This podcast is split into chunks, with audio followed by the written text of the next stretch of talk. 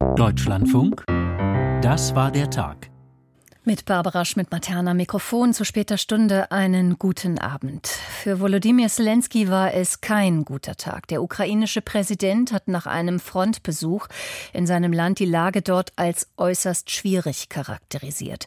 Ein Grund, die aus Zelenskys Sicht zu zögerlichen Waffenlieferungen aus dem Westen.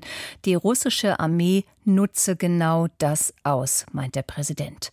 Und während die EU-Außenminister dem heute in Brüssel nichts entgegenzusetzen hatten, kündigt die Witwe von Alexei Nawalny an. Hallo, mein Name ist Julia Nawalnaja. Ich bin zum ersten Mal hier und eigentlich sollte ich nicht hier sitzen. Ich werde die Sache von Alexei Nawalny fortsetzen und kämpfen um unser Land. Ich rufe euch auf, an meiner Seite zu stehen. Am Freitag war der Tod von Alexei Nawalny bekannt geworden. Mehr zu diesem Aufruf seiner Witwe und den Reaktionen aus dem Kreml gleich im Verlauf der Sendung. Ursula von der Leyen will auch für die nächsten fünf Jahre EU-Kommissionspräsidentin bleiben. Das gab die CDU-Politikerin heute in Berlin bekannt. Ist sie an der Spitze der EU die richtige in schwierigen Zeiten? Dazu gleich ein Interview mit dem Europaexperten der Deutschen Gesellschaft für Auswärtige Politik, Josef Janning. Und aus Hessen berichten wir über den vierten Jahrestag des rechtsextremistischen Anschlags in Hanau. Zunächst aber nach Brüssel. Von sechs Raketen, die die Russen auf die Ukraine abfeuern, können die Ukrainer nur eine zurückschießen. Die Übermacht der russischen Armee liege also bei sechs zu eins. Ein Vergleich, mit dem Litauens Außenminister heute in Brüssel den drastischen Munitionsmangel der angegriffenen Ukraine beschrieben hat. Alle drängenden Worte haben jedoch auch heute nichts genützt. Beim Treffen der EU-Außenministerinnen und Minister gab es keine neuen Beschlüsse für Waffen oder Munitionslieferungen. Anders beim Konflikt im Roten Meer. Dort beginnen die Europäer nun einen ihrer bisher gefährlichsten Militäreinsätze gegen die Houthi-Rebellen. Aus Brüssel Informationen von Katrin Schmidt. Die EU will künftig mit mindestens vier Kriegsschiffen plus Begleitflugzeugen wie Hubschrauber und Drohnen im Roten Meer Präsenz zeigen. Neben der deutschen Fregatte Hessen mit 240 Soldatinnen und Soldaten an Bord werden auch Belgien, Italien und Frankreich Schiffe schicken. Sie alle sollen dort der weltweiten Handelsseefahrt Geleit geben und sie vor Angriffen der Houthi-Rebellen schützen. Die vom Iran unterstützte Miliz im Jemen sieht sich als Teil der gegen Israel gerichteten Achse des Widerstands im Nahostkrieg und hat sich heute zu einem erneuten Angriff auf ein britisches Schiff im Golf von Aden bekannt, das demnach schwere Schäden erlitt und zu sinken droht. Für die Außenministerinnen und Minister der EU ging es heute auch um eine Reaktion, eine angemessene Antwort auf den Tod des Kreml-Kritikers Alexei Nawalny. Nicht einfach, gerade auch nach einem Gespräch mit der Witwe Julia Nawalnaja, die in der Brüsseler Runde zu Gast war. Der Außenminister Estlands, Margus Schakner, formulierte die Aufgabe so. Putin is a murderer. I've been asked many times as well now during the last couple of days that what will be our response. Putin ist ein Mörder. Ich wurde in den letzten Tagen sehr oft gefragt, was unsere Antwort sein wird. Und ich sage, die beste Antwort, die klarste Antwort wäre, wenn wir endlich unseren Job machen, noch besser machen. Wir müssen die Ukraine mit militärischen Mitteln verstärkt unterstützen und auf politischem Wege. Während die Arbeit am 13. Sanktionspaket gegen Russland weiterläuft und die ein oder andere Kontroverse in sich trägt, ging es heute vor allem um weitere Strafen durch ein spezielles Sanktionsinstrument zur Bestrafung von schweren Menschenrechtsverstößen. Dies wurde seit Beginn der russischen Vollinvasion der Ukraine schon mehrfach zur Anwendung gebracht, erklärte Bundesaußenministerin Annalena Baerbock bei massiver Verletzung der Menschenrechte in Russland durch den russischen äh, Präsidenten, auch mit Blick auf die willkürlichen Inhaftierungen, die es bereits äh, gegeben hat. Und im Lichte dieses Sanktionssystems wird auch der Tod von Alexei Nawalny uns natürlich äh, nicht nur weiter beschäftigen, sondern werden wir entsprechend weitere Sanktionsmaßnahmen dann auf den Weg bringen. Der EU-Außenbeauftragte Josep Borrell wiederum kündigte an, genau diesen Sanktionsmechanismus umzubenennen in Nawalny-Menschenrechts-Sanktionsregime. Die Erklärung, Nawalnys Name solle so geehrt und für immer verbunden sein mit dem Kampf der EU für die Menschenrechte. Aus Brüssel berichtete Katrin Schmidt und dort war heute, wie schon gehört, auch die Witwe Nawalnys zu Gast. Nicht nur ihre Präsenz dort ist von hoher Symbolkraft, auch die Worte von Julia Nawalnaja lassen aufhorchen. Sie will die Arbeit ihres Mannes also fortsetzen. Und wie reagiert der Kreml? Das berichtet aus Moskau Björn Blaschke. Möglichst schweigen ist offenbar die Parole, die die Regierung in Moskau ausgegeben hat. Der Tod des vielleicht wichtigsten russischen Oppositionellen, Alexei Nawalny, wird in manchen sozialen Netzwerken erörtert und unter denen, die sich trauen, Kerzen zu entzünden oder Blumen aufzustellen. Aber in den Staatsmedien des Landes macht Nawalnys Tod nach wie vor keine Schlagzeilen. Immerhin hat sich der Sprecher des Kreml, Dmitri Peskov, geäußert, schmallippig auf eine Frage nach dem Stand der Ermittlungen zur Todesursache. Sie werden geführt. Es werden alle notwendigen Maßnahmen in dem Zusammenhang unternommen. Allerdings sind die Ergebnisse dieser Ermittlungen bisher nicht veröffentlicht worden. Und über sie ist eigentlich auch nichts bekannt. Auf die Frage eines Journalisten, ob der Kreml überhaupt an einer sorgfältigen Untersuchung interessiert sei, reagierte Sprecher Peskov auch eher wortkarg. Es werden die Maßnahmen ergriffen, die die russischen Gesetze vorschreiben. Wann der Leichnam Nawalnys an dessen Familie übergeben wird, ob und gegebenenfalls wie Präsident Wladimir Putin auf den Tod Nawalnys reagiert hat, ausweichende Antworten. In aller Deutlichkeit äußerte sich Julia Nawalnaja, die Witwe des am Freitag Verstorbenen. Sie nahm am EU-Außenministertreffen in Brüssel teil. Ihr Mann sei in einer Strafkolonie nach drei Jahren Qual und Folter gestorben. Und in einer YouTube-Botschaft in Richtung ihrer Landsleute kündigte sie an, das Erbe ihres Mannes anzutreten. Ich wende mich an Sie mit den Worten von Alexei, an die ich sehr glaube. Es ist keine Schande, wenig zu tun. Es ist eine Schande, nichts zu tun. Es ist peinlich, sich einschüchtern zu lassen. Wir müssen jede Gelegenheit nutzen, um gegen Krieg, gegen Korruption, gegen Ungerechtigkeit zu kämpfen, für faire Wahlen und Meinungsfreiheit zu kämpfen und unser Land zurückzuerobern. Julia Nawalnaja deutete an, dass ihr Mann ermordet worden sei und erklärte, dass die Menschen, mit denen sie zusammenarbeitet, herausfinden würden, wer das Verbrechen verübt habe. Und wörtlich, wir werden Namen nennen und Gesichter zeigen. Das Video hat bereits mehr als zwei Millionen Klicks. Julia Nawalnaja will nicht schweigen. Informationen aus Moskau von Björn Blaschke und damit zu unserem nächsten Thema. In Berlin hat Ursula von der Leyen die Katze heute aus dem Sack gelassen. Monatelang hatte die amtierende Präsidentin der Europäischen Kommission zuvor geschwiegen, ob sie für eine zweite Amtszeit antritt. Nun aber ist es raus. Einstimmig hat der CDU-Parteivorstand von der Leyen heute zur Spitzenkandidatin der Europäischen Volkspartei vorgeschlagen, also der EVP, der christdemokratischen Parteienfamilie in Europa. Und die liegt in Umfragen bisher klar in Führung. Über von der Leyens Aussichten und ihren holprigen Start vor fünf Jahren berichtet Katharina Hamburger als sie 2019 ins Spiel gebracht wurde für dieses Amt, damals als eine Art Kompromisskandidatin, weil sich die Staats- und Regierungschefs nicht einigen konnten, habe sie sofort intuitiv Ja gesagt. Heute, fünf Jahre später, treffe ich eine ganz bewusste und wohl überlegte Entscheidung. Ich möchte mich für eine zweite Amtszeit bewerben. So von der Leyen. In den vergangenen fünf Jahren sei mehr geschafft worden, als man sich habe vorstellen können. In diesen fünf Jahren ist nicht nur meine Leidenschaft für Europa gewachsen, sondern natürlich auch meine Erfahrung, wie viel dieses Europa für seine Menschen leisten kann. Sagte die CDU-Politikerin und rekapitulierte die vergangenen Jahre von Corona über den russischen Angriff auf die Ukraine bis zu den wirtschaftlichen Herausforderungen.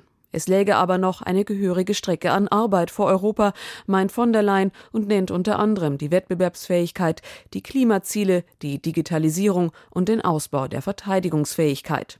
Über all dem stünden aber die Demokratie und die europäischen Werte. Die Strahlkraft dieser Union ist so groß, dass viele weitere Staaten sich uns anschließen wollen, freiwillig. Vom Westbalkan bis zur Ukraine. Und das ist Europas Erfolg. Und den müssen wir weiter verteidigen gegen die Spalter von innen und von außen. Wir müssen unsere Mitte stark machen. Das sei die Aufgabe, die sie sich stelle, sagte von der Leyen zu ihrer Kandidatur. Dafür wurde sie heute auch von der CDU nominiert. Überraschend ist das nicht, aber auch nicht selbstverständlich. Denn es gab nicht nur Begeisterung in der Union für von der Leyens Politik als Kommissionspräsidentin. Gerade ihr Einsatz für die Klimapolitik war so manchem Konservativen zu weitgehend. Entsprechend werden nun auch schon Erwartungen an eine zweite mögliche Amtszeit formuliert.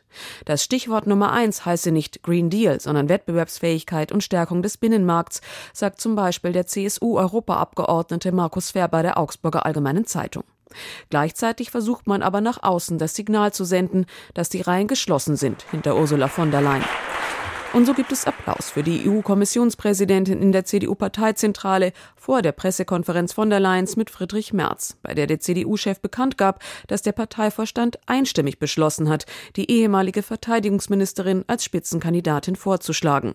Abschließend nominiert werden muss sie dann noch auf dem Parteitag der Europäischen Volkspartei EVP Anfang März. Ich werde mich persönlich dafür einsetzen, dass Sie auch ein ähnliches Votum, ein einstimmiges Votum der gesamten Europäischen Volkspartei, deren größte Mitgliedspartei wir als CDU Deutschland sind, dass wir ein entsprechendes einstimmiges Votum auch in Bukarest für Ursula von der Leyen erzielen. So Friedrich Merz. Auch CSU-Chef Markus Söder verkündete via WhatsApp-Kanal, dass man von der Leyen kraftvoll unterstützen werde. Eine zweite Amtszeit ist für sie aber nur möglich, wenn sie nach einer erfolgreichen Wahl von den EU-Staats- und Regierungschefs auch vor vorgeschlagen wird. Das scheint Stand heute sehr wahrscheinlich. Bestätigt werden muss sie dann noch vom EU-Parlament, muss dort also um die entsprechenden Mehrheiten werben. Kritik gibt es unter anderem von Liberalen und Grünen, dass von der Leyen zwar für das Amt der Kommissionspräsidentin antritt, aber kein Mandat im Europaparlament anstrebt. Aus unserem Hauptstadtstudio berichtete Katharina Hamburger. Offiziell soll die christdemokratische Parteienfamilie ihre Kandidatin also auf dem EVP-Kongress am 7. März in Bukarest nominieren. Wir haben es eben gehört. Und die Frage, die aber jetzt schon da ist, ist, ob Ursula von der Leyen in einer schwierigen Zeit mit dem Ukraine-Krieg im östlich der Europäischen Union, ob sie damit mit Ursula von der Leyen als Kandidatin für die EVP gut aufgestellt ist. Das habe ich Josef Janning kurz vor dieser Sendung gefragt. Er ist Europaexperte und Senior Associate Fellow der Deutschen Gesellschaft für Auswärtige Politik mit Sitz in Berlin. Und meine erste Frage war, für was steht Ursula von der Leyen? Nun, Ursula von der Leyen äh, steht für einen Kurs der, sagt mal, nicht sehr eng definierten Mitte. Das hat sie ja selbst auch in ihrer Bewerbungsrede äh, heute erkennen lassen. Sie will eine ganz große Koalition aller im Grunde proeuropäischen Parteien anführen. Und so hat sie auch in ihrem Dialog mit dem Europäischen Parlament ja agiert. Einfach deswegen, weil vor fünf Jahren ihre Wahl ja knapp erfolgte und es viele Vorbehalte gab. Also hat sie sich bemüht, auch bei den Grünen, bei den Sozialdemokraten, bei den Liberalen, das heißt bei dem Pro-EU-Spektrum immer wieder um Zustimmung zu werben und in ihrer Politik sich auch an den Vorlieben der verschiedenen Seiten auszurichten. Bevor wir jetzt auf die verschiedenen Inhalte und auch Themen, denen sie sich widmen will, gleich zu sprechen kommen, lassen Sie uns noch mal bei den Details des Wahlprozederes bleiben. Sie hat ja erkennen lassen, Ursula von der Leyen, dass sie auch auf die Unterstützung etwa der Peace-Partei in Polen oder auch der Partei von Regierungschefin Meloni in Italien setzt. Also Nationalisten und Ultrarechte. Darf das sein in einer Zeit, in der Europafeinde und Nationalisten die EU diffamieren? Ich denke, das wird sich in den äh, bevorstehenden Wochen bis hin zur Wahl im Juni noch ein bisschen äh, weiter klären. Im Moment geht Ursula von der Leyen sehr taktisch vor und äh, sie will es mit niemandem verscherzen. Auf die PIS muss sie dabei weniger Rücksicht nehmen, weil sie nicht mehr regiert, aber auf Frau Meloni schon. Und da hat sie schon Wert darauf gelegt, dass sie auch bei der doch im Grunde europakritischen eher nationalpopulistischen Partei, die Meloni anführt, nicht alle Türen zuschlägt, denn sie braucht Meloni und sie braucht Melonis Zustimmung im Rat. Und da hat Ursula von der Leyen in der Zwischenzeit gelernt, dass kein Kommissionspräsidentin kein Präsident ohne eine Unterstützungskoalition im Kreis der Mitgliedstaaten äh, leben kann. So, das tut sie. Sie wird aber im Wahlkampf ganz klar sich nach rechts abgrenzen müssen, schon allein, weil das die EVP von ihrer Spitzenkandidatin erwarten wird. Ein anderer Vorwurf lautet, und der kommt im aufziehenden Wahlkampf jetzt von den Grünen, nämlich der Vorwurf, dass Ursula von der Leyen bislang ja offenbar nicht vorhat, sich um ein Mandat im Europaparlament zu bewerben. Da heißt es unter anderem vom grünen Europaabgeordneten Daniel Freund, zu kandidieren ohne wählbar zu sein, das führe das Spitzenkandidatenprinzip ad absurdum. Ist da was Wahres dran? Hat das, ist das eine Schieflage, nicht für das Parlament als Kandidatin anzutreten? Ja, da ist was Wahres dran. Denn das Parlament, das ja äh, der Urheber dieser Spitzenkandidaten-Idee ist, hat dies getan, um künftig dafür zu sorgen, dass der Kommissionspräsident, die Kommissionspräsidentin stets aus den Reihen der Abgeordneten kommt und nicht einfach nur der Parteifamilie angehört, die etwa die Mehrheit im Europäischen Parlament stellt.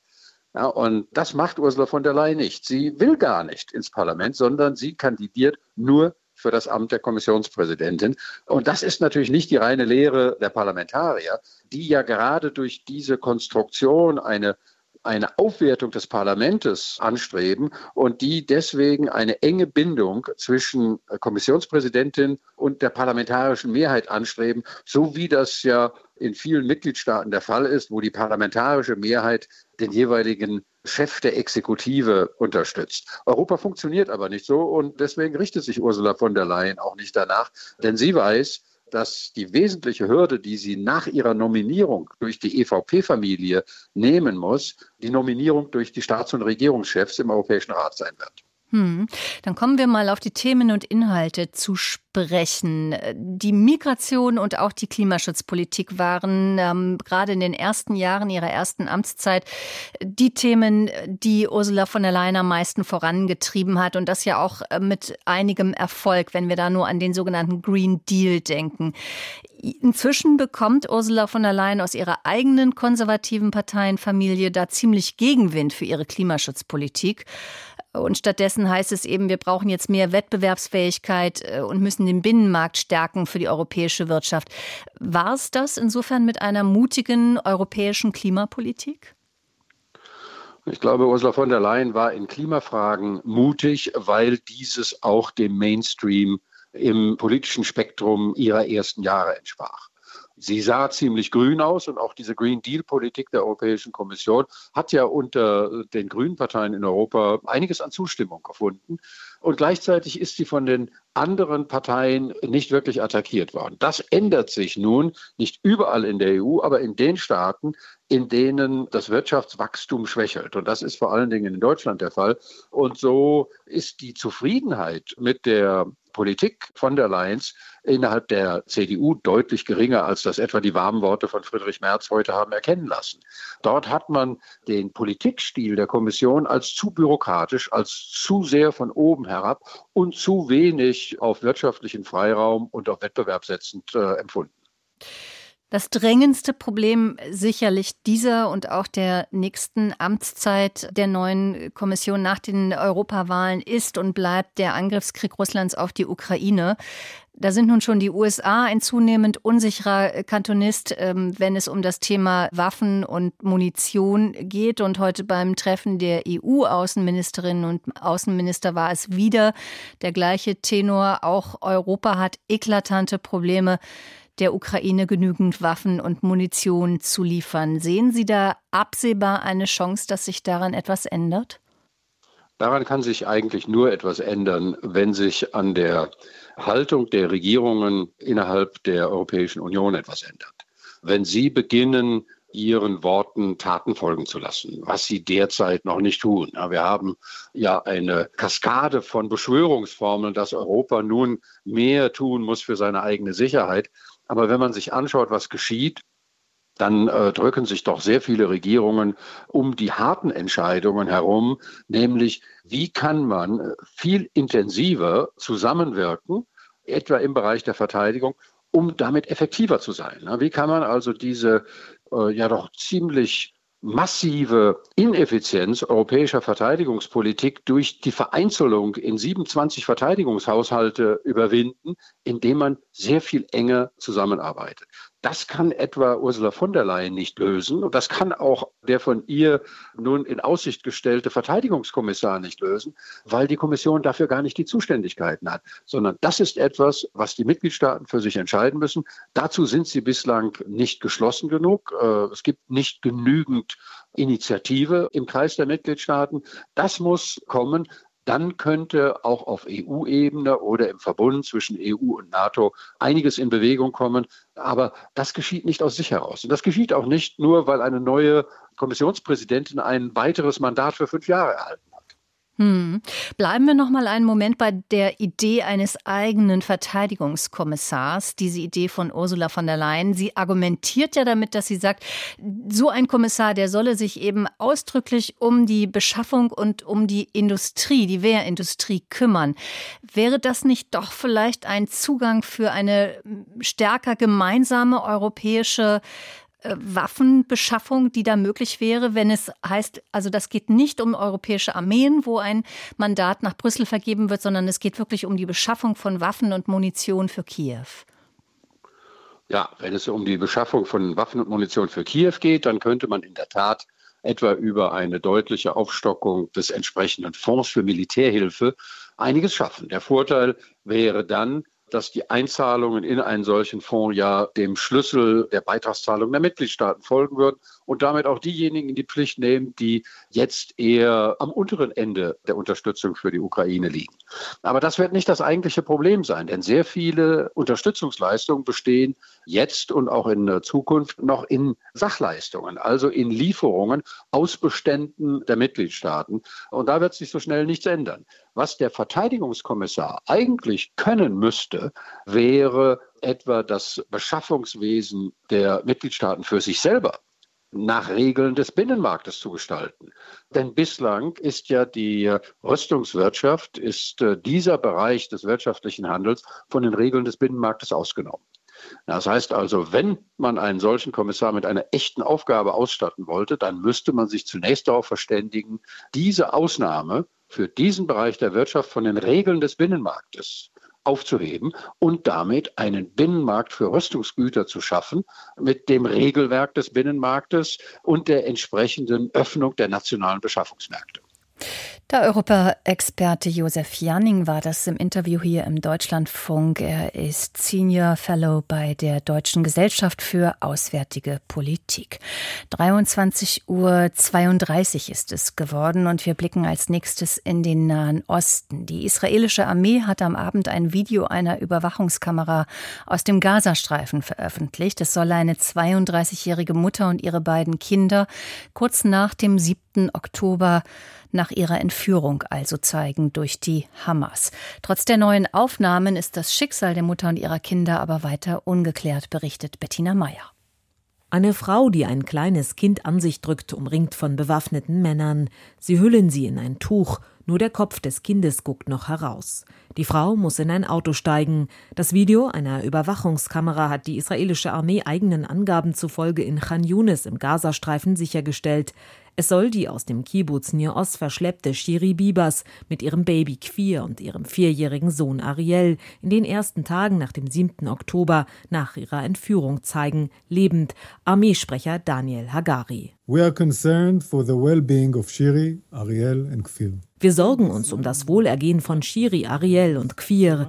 Die Mutter so umzingelt von Terroristen zu sehen, wie sie ihre Babys festhält, ist furchtbar und herzzerreißend. Aber es ist auch der Aufruf, dass wir unsere Geiseln schnell nach Hause bringen müssen. Die, die unseren Einsatz in Gaza in Frage stellen, aber nicht den Anstand haben zu verlangen, dass die Hamas unsere Geiseln freilässt, die sollten sich diese verängstigte Frau ansehen, Shiri, wie sie ihre Babys festhält.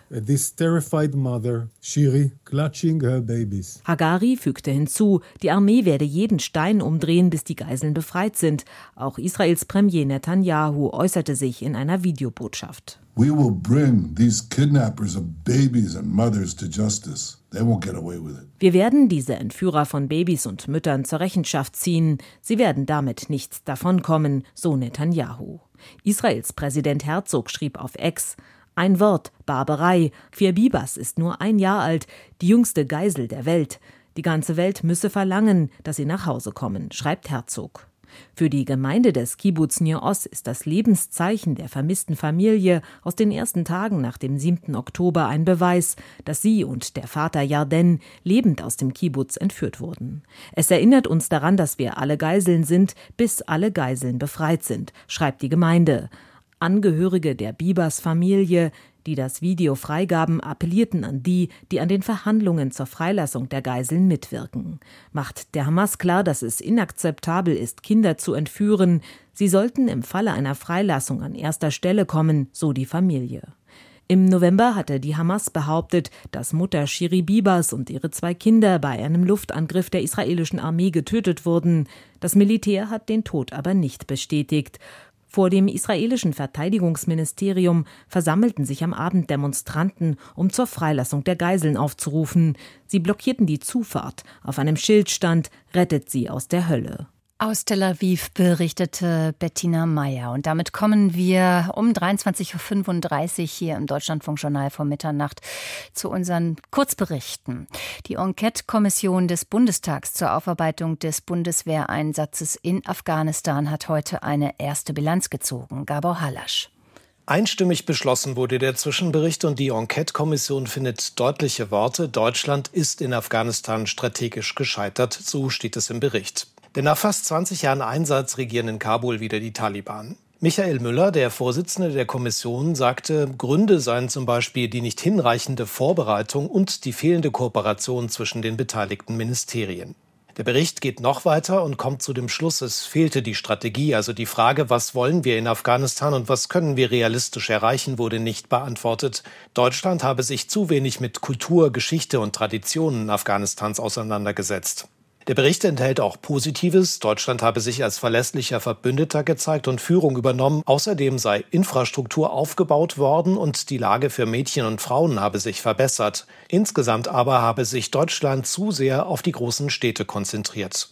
Der Zwischenbericht ist ein erstes Fazit. In den kommenden Monaten geht es dann darum, aus den Erfahrungen zu lernen. Die EU-Kommission eröffnet ein Ermittlungsverfahren gegen die Plattform TikTok. Matthias Reiche.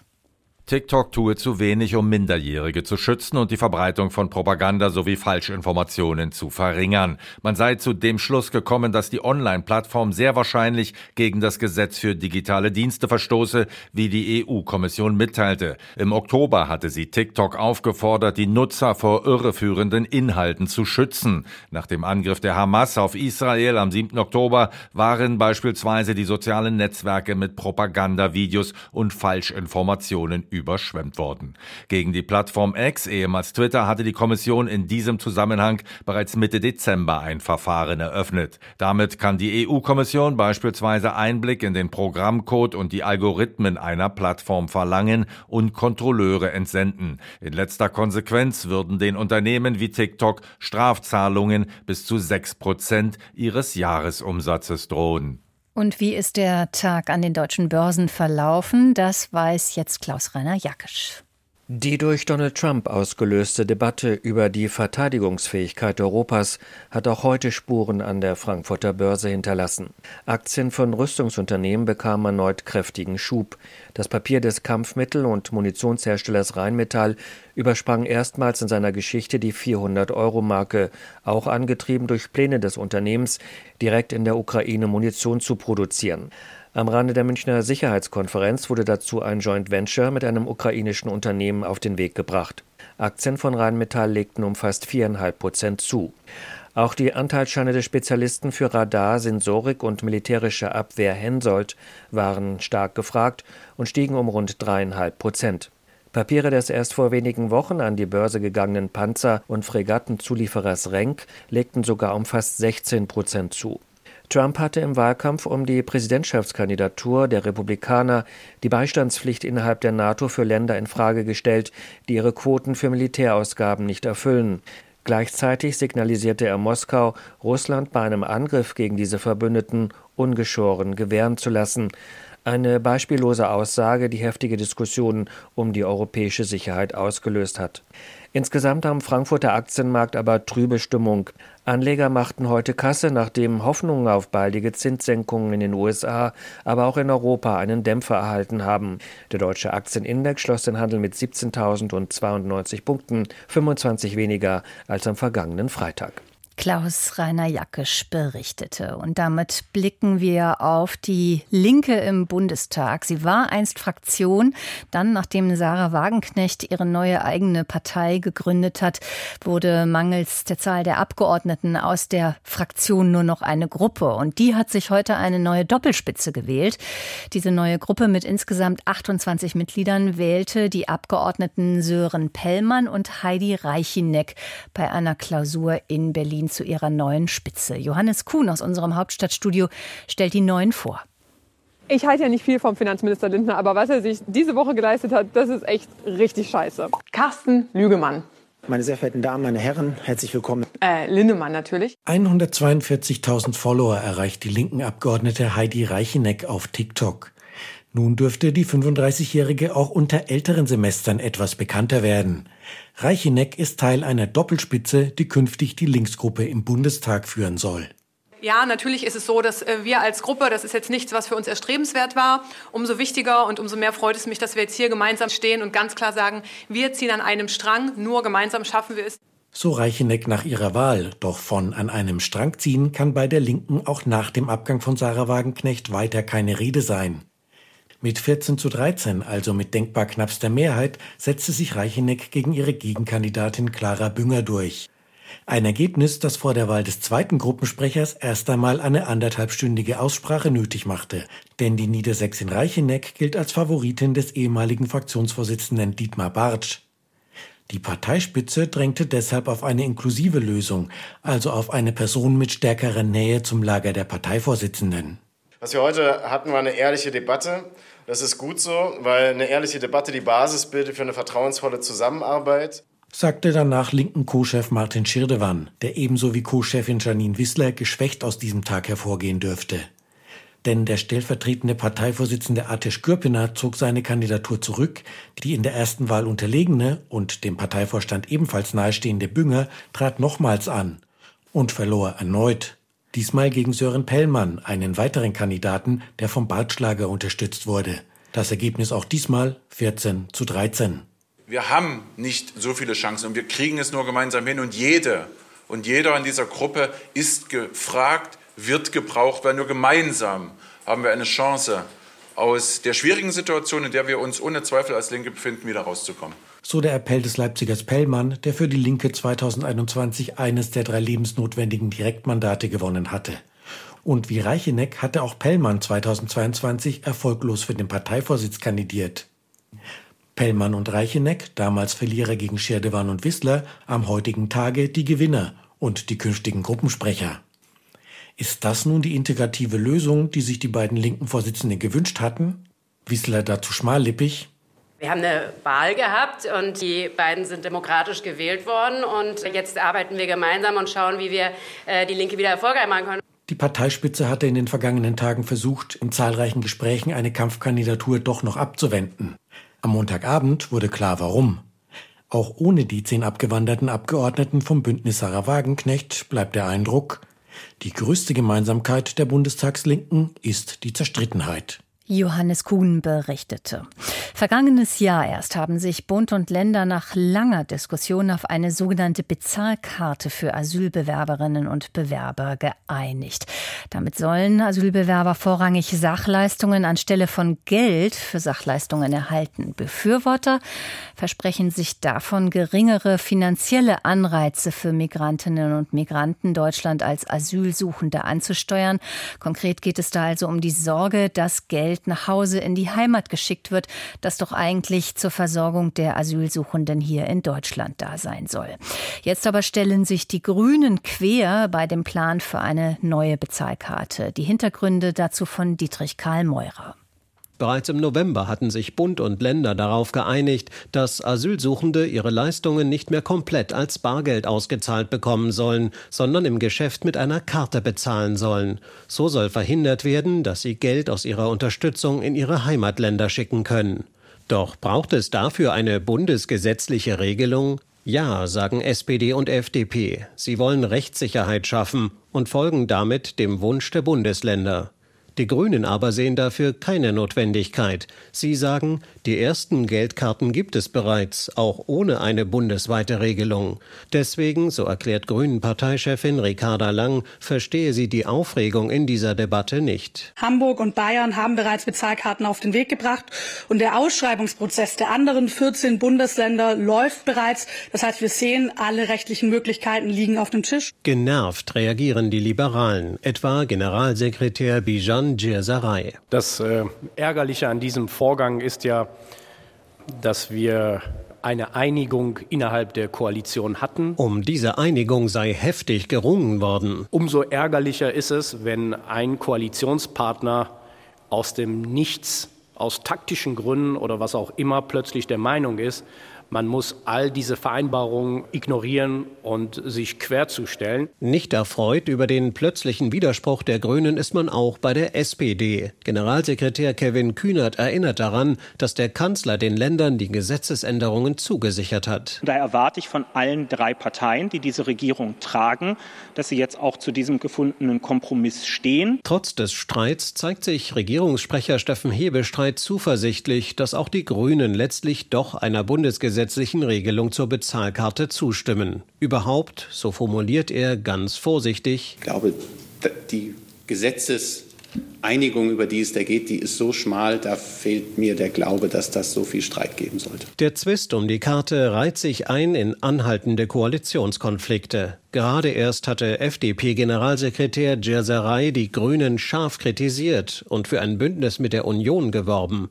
Angesichts dessen appelliert SPD-Generalsekretär Kühnert an die Partner des Dreierbündnisses. Wir sind dafür gewählt, Verantwortung zu übernehmen und nicht die Nation mit Debatten über Sachen in zwei Jahren zu belästigen. Für die Grünen erneuert Parteichefin Lang das Bekenntnis zur Koalition. Ich habe immer gesagt, wir stehen zu dieser Koalition bis 2025 und ich gehe davon aus, dass es bei allen Parteien der Fall ist. FDP-Generalsekretär Djirsaray steht zu seinem Flirt mit der Union und sagt dennoch beinahe entschuldigend, das eine hat ja nicht äh, direkt mit dem anderen zu tun. Und seine Parteikollegin Marie-Agnes Strack-Zimmermann antwortet auf die Frage, warum die FDP nicht einfach die Ampelkoalition verlässt. Waren Sie schon mal in der Ehe? Fest steht, der Haussegen in der Ampel hängt schief. Und das nicht nur wegen der Debatte über die Bezahlkarte.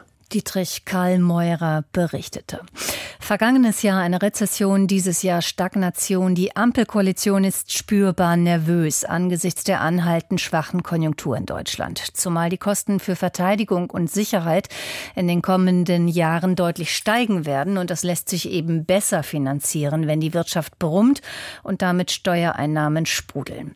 Was aber ist jetzt der beste Weg? Auch darüber streitet und debattiert die Ampel derzeit wieder einmal, wie Jörg Münchenberg berichtet.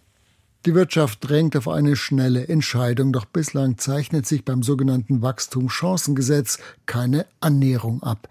Denn die Union pocht weiterhin auf eine Rücknahme der geplanten Streichung der Agrardieselsubvention. Dann werde man dem Vorhaben im Vermittlungsausschuss von Bundestag und Bundesrat auch zustimmen, bekräftigte heute Morgen im Deutschlandfunk der bayerische Ministerpräsident Markus Söder, CSU. Mit diesem Gesetzchen werden wir vielleicht eine kleine Linderung haben, aber keine Heilung Heilung für die deutsche Wirtschaft. Und der Bund kann das jetzt möglich machen. Er braucht aber viel, viel, viel mehr an neuer Wirtschaftspolitik. So wird es nicht funktionieren. Wichtig wäre halt jetzt, dass der Agrardiesel, also diese ungerechtfertigte Benachteiligung der Landwirtschaft, noch beseitigt wird. Dann kommen wir schon zusammen. Unverständnis dafür erneut bei der Ampelkoalition. Von parteitaktischen Spielchen ist da die Rede und der unzulässigen Verknüpfung zweier völlig sachfremden Themen. Bauministerin Clara Geiwitz, SPD, verwies heute zudem auf die angeschlagene Baubranche, die von den geplanten Steuerentlastungen ebenfalls profitieren soll. Wer hier von Gesetzchen spricht, kann gerne zum Hörer greifen und bei der Bauwirtschaft anrufen und fragen, was die Steuersenkungen der Branche bringen. Es wird dringend gewartet auf diese AFA, denn wir geben natürlich Millionen aus in die Förderung des sozialen Wohnungsbaus.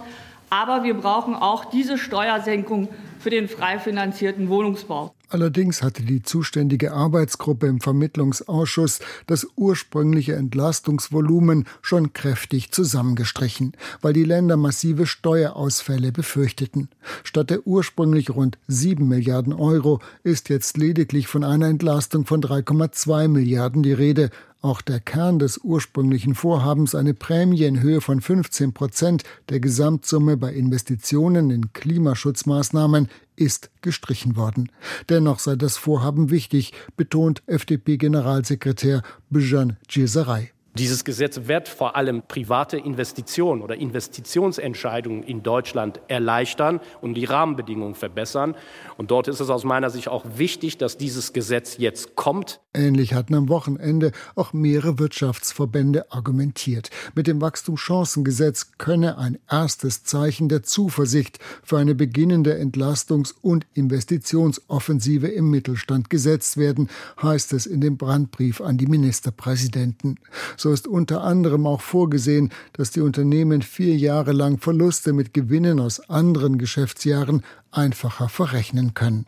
Doch noch sind die Fronten verhärtet, bleibt es bei gegenseitigen Schuldzuweisungen, auch von Seiten des bayerischen Ministerpräsidenten. Die Hand ist ausgestreckt. Im Moment wird sie nicht genommen vom Bund. Aber es ist ja noch Zeit bis Mittwoch. Dann tagt nämlich erneut der Vermittlungsausschuss von Bundestag und Bundesrat. Ausgang offen. Aus unserem Hauptstadtstudio berichtete Jörg Münchenberg. Der gewaltsame Tod von neun Menschen vor vier Jahren ist in der hessischen Stadt Hanau bis heute unvergessen. Zum vierten Jahrestag des rechtsextremistischen Anschlags kamen heute erneut zahlreiche Menschen zusammen, um an die Verstorbenen zu erinnern. Nina Michalk berichtet. Rund 200 Menschen sind auf den Hanauer Hauptfriedhof gekommen.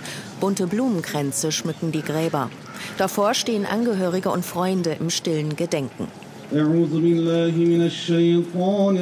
Hanauer Imam Mustafa Mashid Boskurt spricht das Gebet. Das ganze Leben der Ermordeten lege nun in den Händen Allahs, sagt er, und sei dort in guten Händen. Diese Grabsteine sind nicht nur Grabsteine, sondern ein Mahnmal, um unsere Mitmenschen und die kommenden Generationen zu ermahnen und daran zu erinnern, wohin Rassismus führen kann. Der offizielle Teil der Besucher, darunter Politiker, stehen an der Trauerhalle.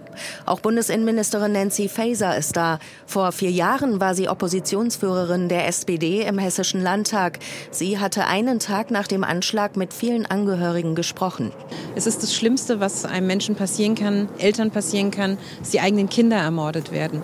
Aus rassistischen Gründen. Nur aus der Tatsache heraus, dass man eine andere Herkunft hat. Und umso wichtiger ist gerade jetzt, das Gedenken wachzuhalten und den Angehörigen zur Seite zu stehen, aber vor allen Dingen den Rechtsterrorismus und Extremismus hart zu bekämpfen. Genau hier sieht Hannaus Oberbürgermeister Klaus Kaminski noch viel Handlungsbedarf.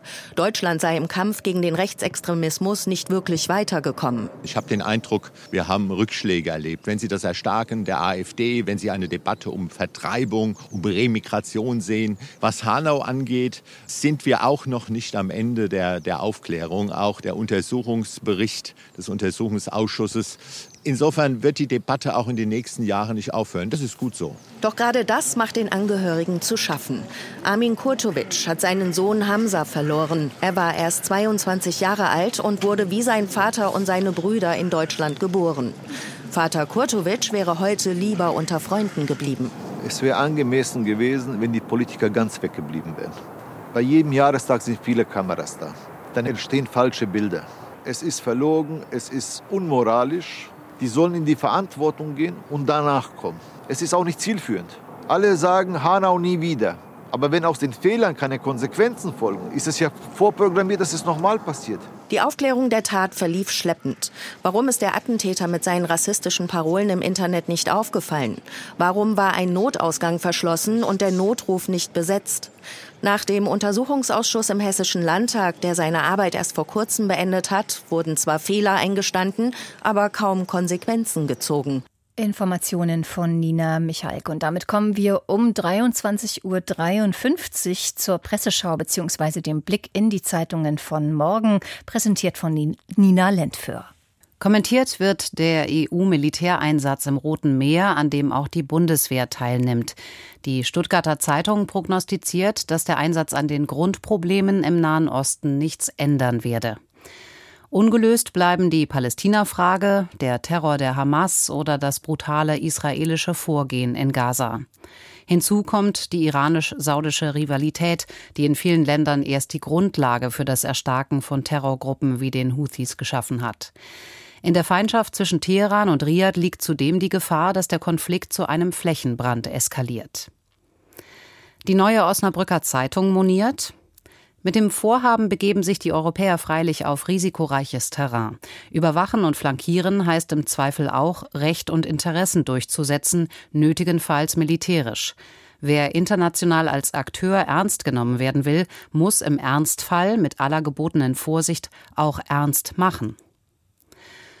Der CDU-Bundesvorstand hat EU-Kommissionspräsidentin von der Leyen für eine zweite Amtszeit an der Spitze der Brüsseler Behörde vorgeschlagen. Die Frankfurter Allgemeine Zeitung analysiert. Von der Leyen hat ihr Amt genutzt, um politische Freundschaften unter den Staats- und Regierungschefs und im Europäischen Parlament zu pflegen. Sie achtet vor allem auf ihr Verhältnis zu Macron, dem sie ihre erste Amtszeit verdankt. Aber auch mit Meloni kann sie erkennbar gut, was ihre, ihr Optionen weit über die Mitte hinaus eröffnet. Die Lausitzer Rundschau aus Cottbus glaubt, dass von der Lions Wiederwahl so gut wie sicher sei. Klar ist aber auch, dass die CDU-Politikerin nicht so weitermachen kann wie bisher. Denn es hat viel mit der Kommission von der Leyen zu tun, dass Wirtschaft und Bürger in ihrem Alltag mit immer mehr Vorschriften behelligt werden. Wenn Deutschland und Europa in den kommenden Jahren wirtschaftlich nicht weiter zurückfallen wollen, muss von der Leyens zweite Amtszeit unter dem Leitmotiv der Deregulierung stehen. Die Süddeutsche Zeitung notiert, von der Leyen ist in ihrer Karriere durch starken Gestaltungswillen aufgefallen. Sie ist oft mutig vorangeschritten und ging dabei manchmal bis an die Grenze zur Illoyalität. In ihrer Zeit als stellvertretende CDU-Chefin war sie außerhalb der Partei beliebter als bei vielen innerhalb. Das haben ihre Wahlergebnisse auf den Parteitagen gezeigt. Aber diesmal weiß von der Leyen, dass sie die CDU braucht für die Nominierung als Spitzenkandidatin und für einen erfolgreichen Wahlkampf. Und sie verhält sich entsprechend. Bis zur Europawahl im Juni wird das neue Duo von der Leyen Merz deshalb funktionieren. Gut möglich, dass von der Leyen danach aber wieder eigene Wege geht und es mit der ungewöhnlichen Eintracht vorbei ist. Das war der Blick in die Zeitungen von morgen. Damit geht das Journal vor Mitternacht hier im Deutschlandfunk zu Ende. Nach den Nachrichten gleich die Sendung Fazit mit Kultur vom Tage und Andrea Gerg am Mikrofon. Um diesen Programmhinweis geht das Journal vor Mitternacht zu Ende. Für Ihr Interesse bedankt sich Barbara Schmidt-Matern.